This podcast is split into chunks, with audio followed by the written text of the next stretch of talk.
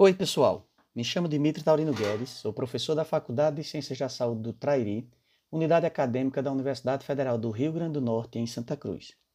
Estou aqui nesse podcast, uma das atividades da disciplina de atenção fisioterapêutica em gerontologia, para falar um pouco sobre as instituições de longa permanência para as pessoas idosas. O que elas são? Algumas questões normativas e regulamentares e como a fisioterapia pode atuar nessas instituições, promovendo melhores condições de vida às pessoas idosas que nelas vivem.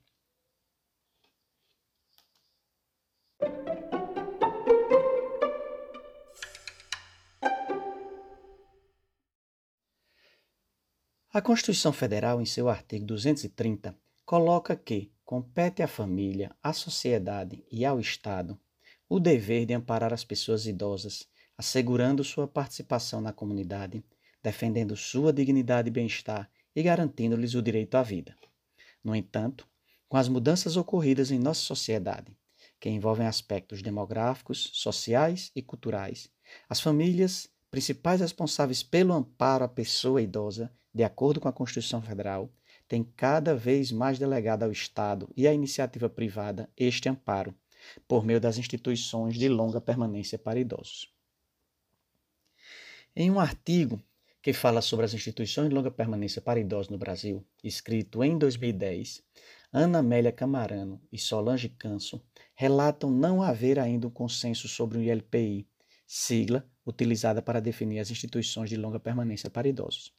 De acordo com elas, as ILPI tem sua origem a partir das instituições asilares que foram inicialmente pensadas para abrigar pessoas idosas pertencentes aos estratos economicamente mais vulneráveis da sociedade, bastante vinculadas à caridade de instituições ligadas à religião cristã que assumiam esse papel diante da ausência de políticas públicas.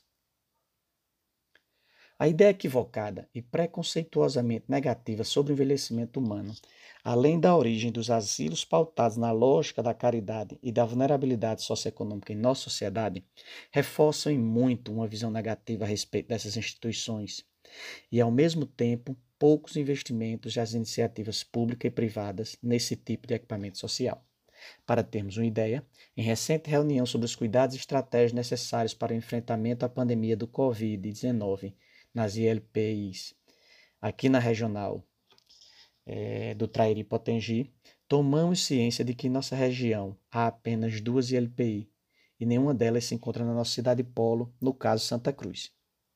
De acordo com a resolução de diretoria colegiada da Agência Nacional de Vigilância Sanitária, Anvisa, de número 283, publicada em 26 de setembro de 2005, as ILPI são instituições governamentais ou não governamentais de caráter residencial destinada a domicílio coletivo de pessoas com idade igual ou superior a 60 anos, com ou sem suporte familiar, em condição de liberdade e dignidade e cidadania.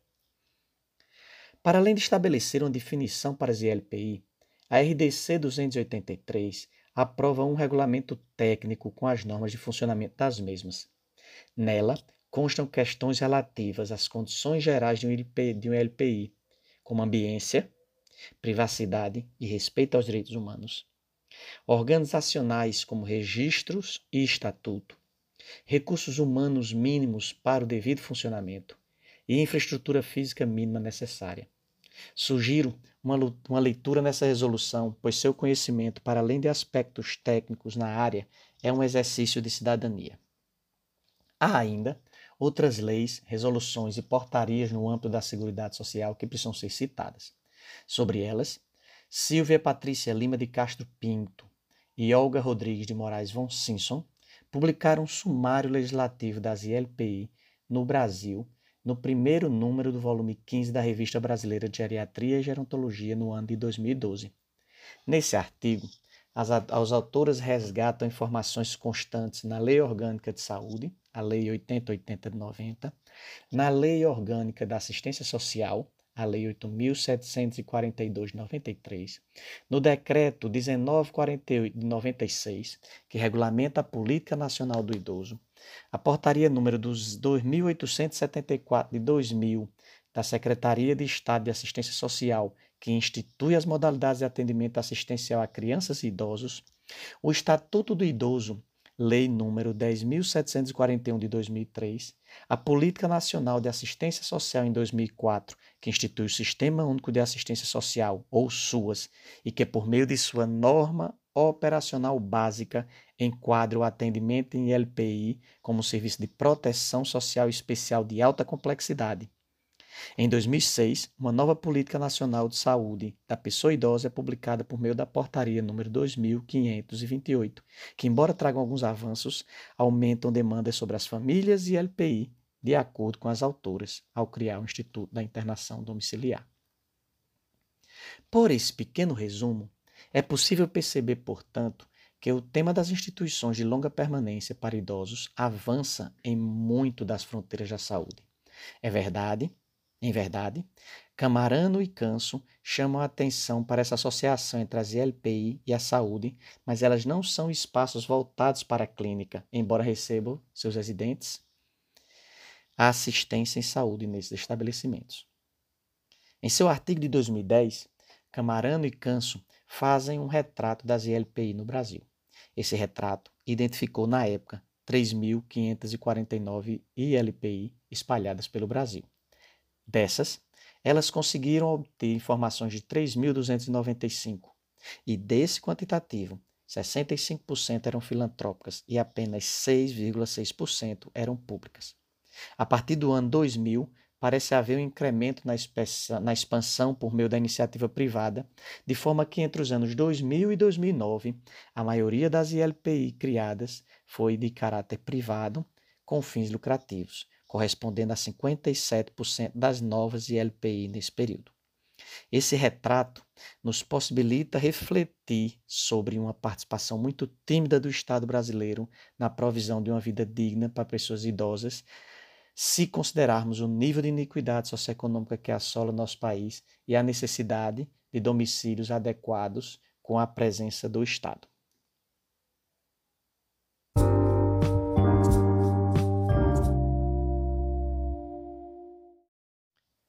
Tratemos um pouco agora a respeito da nossa atuação como profissionais de saúde dentro desse cenário de atuação. A RDC 283 da Anvisa não prevê a obrigatoriedade de profissionais de saúde no quadro de recursos humanos das ILPI, mas ressalta a necessidade de que as ILPI atentem para contratar profissionais devidamente registrados em seus conselhos profissionais, caso os tenham em seu quadro. No entanto, a mesma norma prevê que a instituição deve elaborar um plano de atenção integral à saúde dos residentes a cada dois anos. Esse plano deve ser compatível com os princípios da universalização, equidade e integralidade, indicar os recursos de saúde disponíveis para cada residente, prever a atenção integral à saúde do idoso, incluindo as ações de promoção, proteção e prevenção e conter informações acerca das patologias incidentes e prevalentes nos residentes. A instituição deve avaliar o desenvolvimento desse plano anualmente, que deve dispor de rotinas e procedimentos devidamente descritos. A responsabilidade sobre gerenciamento de medicamentos e de encaminhamentos em caso de questões de saúde são de responsabilidade do responsável técnico da ILPI, que, de acordo com a RDC, deve ser profissional de nível superior. Diversos estudos têm demonstrado que, à medida que envelhecemos, nossas funções vão declinando, podendo acarretar em perda de autonomia e independência, conceitos fundamentais para a gerontologia. Estudos publicados pelo Grupo IMIAS, composto por pesquisadores de diversas instituições, incluindo a UFRN, nos trazem evidências de como as funções das pessoas idosas declinam com a idade e apresenta vários fatores de risco associados a esse declínio. A tese de doutorado da colega, professora da UFRN, professora Ana Carolina Patrício de Albuquerque Souza, de Albuquerque Souza, perdão, encontrou associações entre inflamação, estresse e adversidades sociais e econômicas vivenciadas na infância sobre o desempenho físico de idosos comunitários de distintos perfis epidemiológicos, enfatizando a necessidade das políticas públicas para o envelhecimento bem-sucedido está atrelada à previsão e o bem-estar socioeconômico e social para crianças, adultos e idosos. Se na vida de idosos comunitários evidenciamos esses e outros aspectos importantes, podemos imaginar quão sensível isso não pode ser no âmbito das pessoas idosas que vivem em ILPI.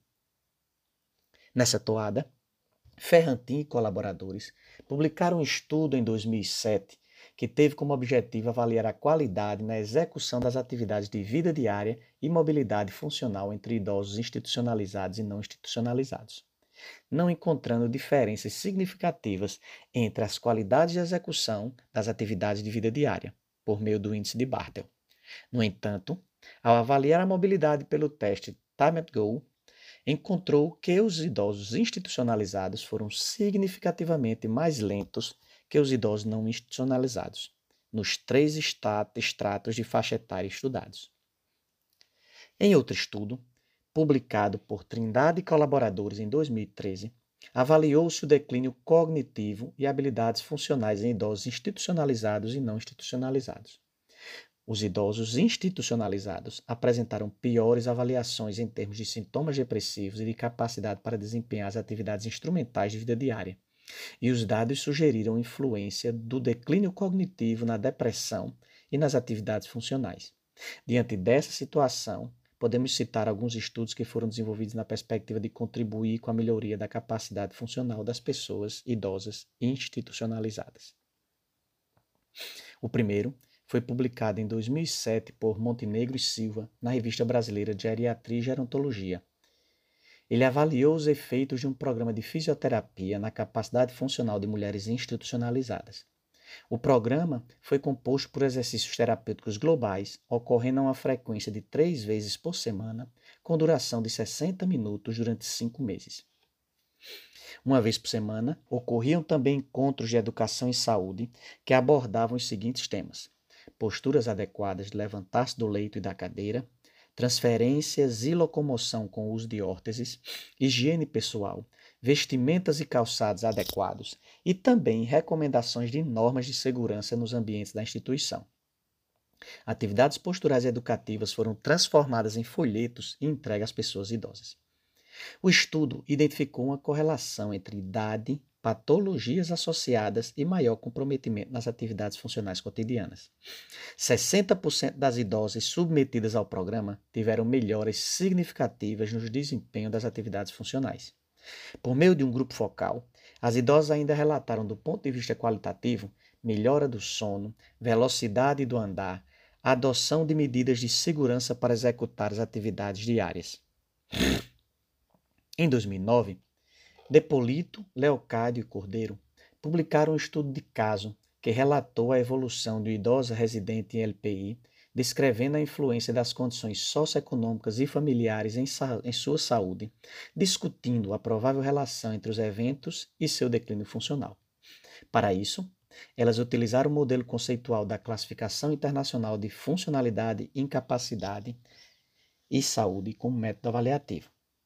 Segundo relatos, a idosa era doméstica, analfabeta, tinha renda abaixo do salário mínimo e deu entrada na ILPI por ser constatada a condição desumana em que vivia, sendo admitida em junho de 2006, a revelia de sua vontade.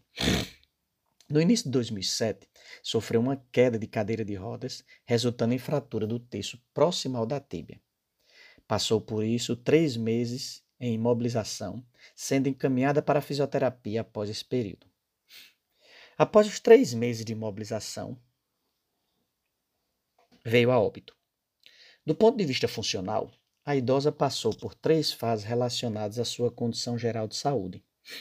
Antes de ser institucionalizada, após a institucionalização e antes da queda, e após a queda. Na análise das autoras, aspectos econômicos e sociais foram fatores contextuais que contribuíram para a condição apresentada em que a idosa não tinha condições mínimas de cuidado e de saúde.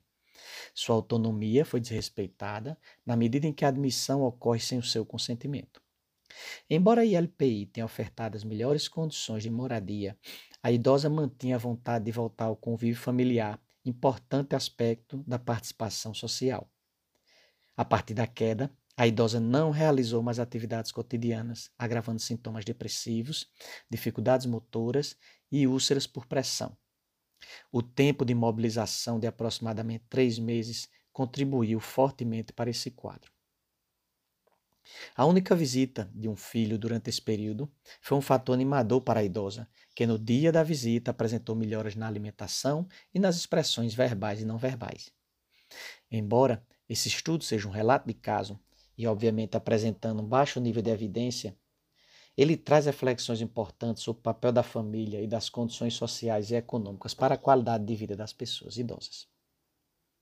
Por fim, Tomic e colaboradores publicaram um estudo em 2016 que verificou o efeito de um programa de exercícios físicos no equilíbrio postural e no risco de quedas em idosos institucionalizados. Para isso, realizaram um ensaio clínico randomizado e controlado em duas ILPI. A amostra foi composta por 30 idosos, divididos em um grupo controle e um de intervenção. Após a avaliação inicial de ambos os grupos, o grupo de intervenção foi submetido a um programa de exercícios físicos regulares e orientados durante 12 semanas, com frequência de três vezes por semana, em dias alternados, perfazendo 36 sessões com duração de aproximadamente 45 minutos cada uma. O programa foi dividido em três fases: aquecimento, composto por caminhada, dança ou jogo com bola por 8 a 10 minutos, a parte principal do programa, composta por exercícios funcionais de resistência aeróbia, força e resistência muscular, flexibilidade, equilíbrio estático e dinâmico, agilidade e coordenação motora, por 15 a 20 minutos, e uma fase final de alongamento e relaxamento, com alongamento dos principais grupos musculares trabalhados na sessão e exercícios respiratórios. Do ponto de vista de comorbidades, uso de medicamentos, prevalência de quedas e fraturas, os dois grupos se mostraram homogêneos estatisticamente. A comparação das avaliações de equilíbrio e desempenho da marcha apresentaram melhoras significativas após o programa de fisioterapia no grupo de intervenção, o que pode favorecer a uma redução do risco de quedas. Por meio desses e de outros estudos, podemos ter uma noção básica, então, sobre a importância da manutenção da autonomia e independência para uma boa qualidade de vida do idoso vivendo em instituições de longa permanência e da inserção da prática terapêutica do exercício como forma de estimular essa independência. Era isso. Espero que tenham gostado e que procurem mais informações sobre o tema para tornar ainda mais proveitoso nosso próximo encontro síncrono. Até lá!